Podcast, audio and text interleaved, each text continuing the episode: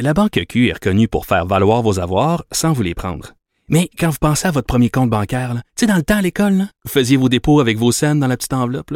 Hmm, C'était bien beau. Mais avec le temps, ce vieux compte-là vous a coûté des milliers de dollars en frais, puis vous ne faites pas une scène d'intérêt. Avec la Banque Q, vous obtenez des intérêts élevés et aucun frais sur vos services bancaires courants. Autrement dit, ça fait pas mal plus de scènes dans votre enveloppe, ça. Banque Q, faites valoir vos avoirs. Visitez banqueq.ca pour en savoir plus. Si vous êtes inquiet euh, des dérapages fréquents de la direction de la protection de la jeunesse, si vous avez à cœur le bien-être des enfants au Québec, vous devez connaître ou suivre sur les médias sociaux Maître Valérie Assouline parce qu'elle se fait vraiment euh, une porte-parole, une porte-voix de certains dérapages. Ça veut pas dire qu'il y en a tout le temps, il y a des bons coups, mais il y a aussi des mauvais coups à la direction de la protection de la jeunesse. Et euh, tout récemment, Maître Valérie Assouline a publié euh, sur son compte euh, Facebook une histoire qui me fait dresser les cheveux sur la tête. Je me suis dit, bon, je vais l'appeler. Elle va pouvoir raconter elle-même aux auditeurs, aux auditrices de, de Cube Radio de quoi il s'agit. Maître Assouline, bonjour. Bonjour. Racontez-nous cette euh, toute dernière histoire qui, euh, vous, vous bouleverse, moi me bouleverse et va bouleverser aussi sûrement euh, les auditeurs. Oui, eh bien, cette histoire, il s'agit d'une, d'une mère qui a cinq jeunes enfants, qui quitte son conjoint violent, contrôlant, qui a toujours été la principale donneuse de soins pour ses, pour ses enfants et qui un soir a une, euh, un épisode de violence conjugale et la police s'est appelée sur les lieux et la police appelle la DPJ. Et c'est là où tout dégringole, où les enfants sont finalement placés avec le père, où euh, cette mère se retrouve à être du côté de, du, du, mauvais parent, supervisée pour voir ses enfants. Euh, c'est le monde à l'envers, Twilight Zone comme j'appelle, un euh, cauchemar. C'est incompréhensible. Euh, c'est un, c'est un cauchemar, mais un cauchemar, cette histoire, c'est l'histoire aussi de plusieurs victimes de violences conjugales. La violence conjugale est incomprise. Les traumatismes que vivent ces mères et ces pères, parce qu'il y a aussi des hommes. La violence conjugale n'a pas de, de, de, sexe. Et euh, le traumatisme que vivent ces victimes n'est pas considéré par la DPJ. Ils ne comprennent pas. Ils comprennent pas. D'accord. Moi, je veux revenir sur certains euh, détails, sur certains éléments que vous venez nous donner, euh, Maître Assouline. Bon, quelque chose qui m'interpelle énormément, c'est que vous nous dites, d'un côté, euh, donc la police intervient parce qu'il y a un cas de violence conjugale, et après, vous nous dites, ben, les enfants sont confiés au père. Dans ce cas-ci, c'est le père présumé donc être l'agresseur ou en tout cas celui qui a fait de la violence conjugale. Donc, par quel tour de passe-passe la DPJ a confié les enfants au père? Eh bien, c'est euh, le père qui va euh, subir. Écoutez, quand la, quand la DPJ s'implique dans un dossier de violence conjugale, euh, ça devient surtout un dossier de conflit parental.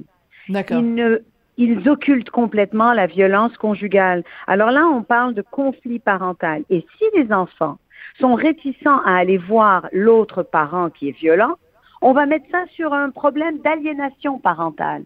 Donc, dans un dossier comme celui-là, cette mère est une mère aliénante parce que les enfants ne veulent pas aller chez ce père violent. C'est de la folie.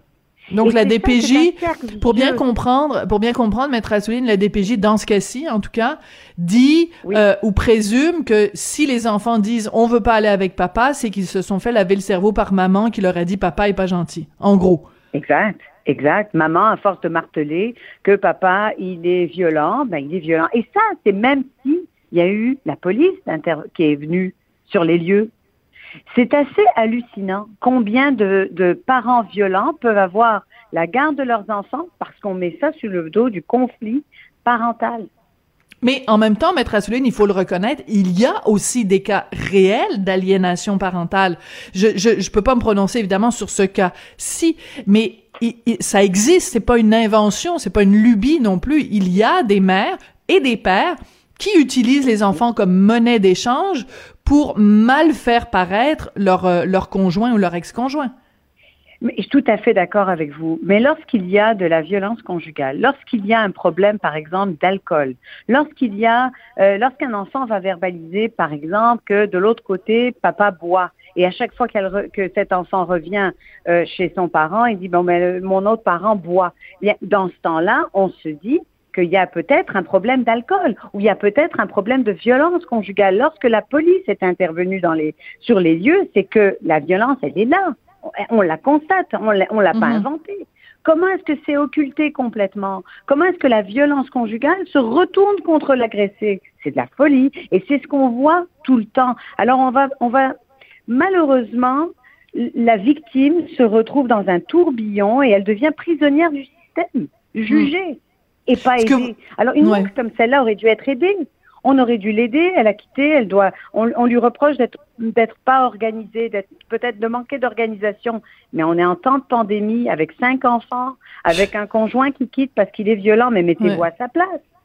Ben oui, même en temps normal, euh, déménager, se trouver un logement euh, quand on est une, une femme seule avec cinq enfants, c'est pas évident. En période de pandémie, encore plus. Donc, il peut y avoir toutes sortes de circonstances atténuantes, disons ça comme ça, qui font en sorte que, en effet, quelqu'un peut être désorganisé. Écoutez, moi, j'ai juste un enfant et, et, et, et j'ai un excellent conjoint, puis je me trouve pas mal désorganisé des fois. Alors, je peux pas imaginer ce que c'est en avoir cinq et être dans, dans des situations de, de violence euh, il y a un, autre élément dans votre euh, présentation des faits au début, Maître Assouline, qui m'a interpellé.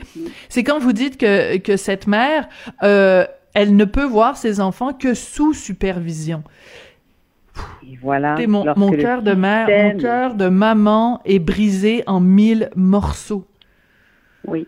Mais, mais je pense, je pense à cette mère, mais je pense à, à, à, d'autres mères qui euh, ont eu, aussi été victimes de violences conjugales et qui ont été subitement euh, supervisées dans les accès. Supervisées parce qu'on leur reproche d'aliéner les enfants. Et que si les enfants verbalisent d'avoir eu ou d'avoir subi des agressions ou d'avoir vu un père alcoolique ou d'avoir vu un père se droguer, c'est de la faute à la mère. Et, et, et, et c'est là où ça dérape. Et ce genre de dérapage, il y en a plusieurs. Et une fois que cette mère est supervisée, vous savez, à force de, de regarder euh, euh, une personne, on va, on va trouver des mouches, hein, on va trouver des... Pro et, c'est ça qui se passe. C'est qu'on supervise et la supervision ne se termine pas. Et il y a des mères qui peuvent être supervisées pendant, pendant des années par des intervenants qui ne sont pas toujours formés oui, ça c'est un, ça c'est quelque chose qui, ouais, qui, qui, revient souvent dans votre dans votre discours et on, vous êtes pas la seule bien sûr, mais euh, mais c'est quelque chose d'assez flagrant là quand même et on espère évidemment que la commission Laurent va va vraiment mettre la lumière là-dessus sur euh, le manque ou euh, l'absence ou les failles de formation dans les intervenants à la direction de la protection de la jeunesse. Bon, il y a un autre élément que vous avez évoqué dans votre statut Facebook où vous relatez cette histoire là. Vous dites euh, que la mère est à ce point déstabilisée de, de, de la situation actuelle qu'elle en vient à se reprocher ou à regretter d'avoir ce jour-là fatidique appelé la police pour euh, se plaindre de violence conjugale parce qu'elle se dit ben si j'avais pas appelé la police ben peut-être que j'aurais encore mes enfants euh, contact avec mes enfants aujourd'hui. Donc c'est fou on est en train de créer une situation où une femme ou un homme qui se sent menacé, qui, qui, qui pense qu'elle est victime de il va y penser à deux fois la prochaine fois parce qu'il se dit peut-être que je vais perdre la garde de mes enfants si je le fais. Mais j'ai reçu de nombreux témoignages de, suite à suite à cette publication, ah de nombreux témoignages de personnes qui me disent écoutez, j'ai lu mon histoire et mon Dieu, qu'est-ce que j'ai regretté d'appeler la police ce soir-là parce que j'aurais eu mes enfants aujourd'hui. Donc, hmm. c'est pas unique, c'est pas une situation qui est isolée. J'invite Monsieur Carman à venir passer une semaine à mon bureau et voir ce que je vois.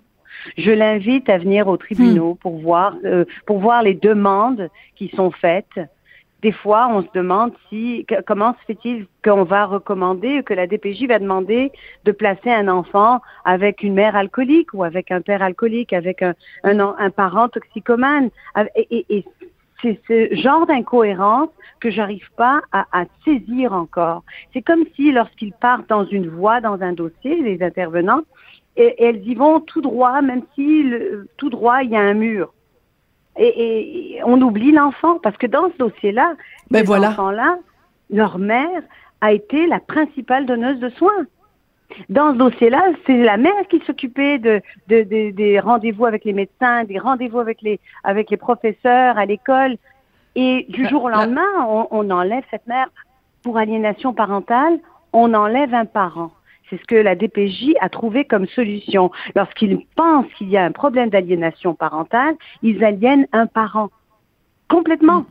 Et, des dossiers comme celui-là, il y en a trop. Et c'est pour ça que c'est important euh, le travail que vous faites.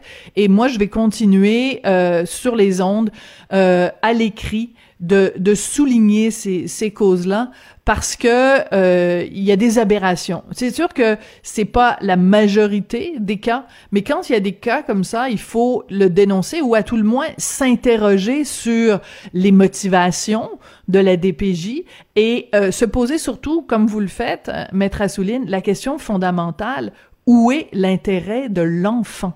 Où est dans tout ça l'intérêt de l'enfant? Parce que des chicanes entre parents, il va toujours y en avoir. Puis c'est, c'est sûr que c'est jamais tout blanc, tout noir. Euh, les torts sont jamais à 100% d'un côté, puis que l'autre est innocent, pur et, n'a rien à se reprocher. Donc il y a beaucoup de zones grises. Mais à partir du moment où on se dit notre seule étoile dans le ciel sur laquelle on se guide, c'est l'intérêt de l'enfant, ben je pense que c'est ça qui devrait orienter toutes les décisions. En tout cas, c'est toujours intéressant de, de vous parler et de réfléchir avec vous sur tout ça, surtout quand vous apportez, quand vous amenez à notre à notre connaissance des dossiers qui vraiment euh, sont à dresser des cheveux sur la tête. Merci beaucoup, maître Assouline. Merci à vous. Merci beaucoup d'en parler. Maître Valérie Assouline, donc, est avocate chez SOS euh, Avocat. Puis en effet, SOS, c'est un petit peu le mot qu'on a envie de lancer quand on voit ce genre de, de, de situation-là. Et j'espère que l'émission vous a plu. C'est comme ça que ça se termine. Je voudrais remercier Samuel Boulay-Grimard euh, à la mise en onde et à la réalisation, puis Hugo Veilleux à la recherche. Et euh, ben moi, je vais essayer d'aller prendre une petite tisane pour me calmer là contre. Comment il s'appelle encore, Maxime? Oh, Je pense que j'ai oublié son nom de famille. Et monsieur, que, hein, quand tu commences ta journée comme ça, avec un plouc qui te traite de, de plot, ça commence mal la journée, mais je la finis avec vous, alors ça se passe très bien. À demain.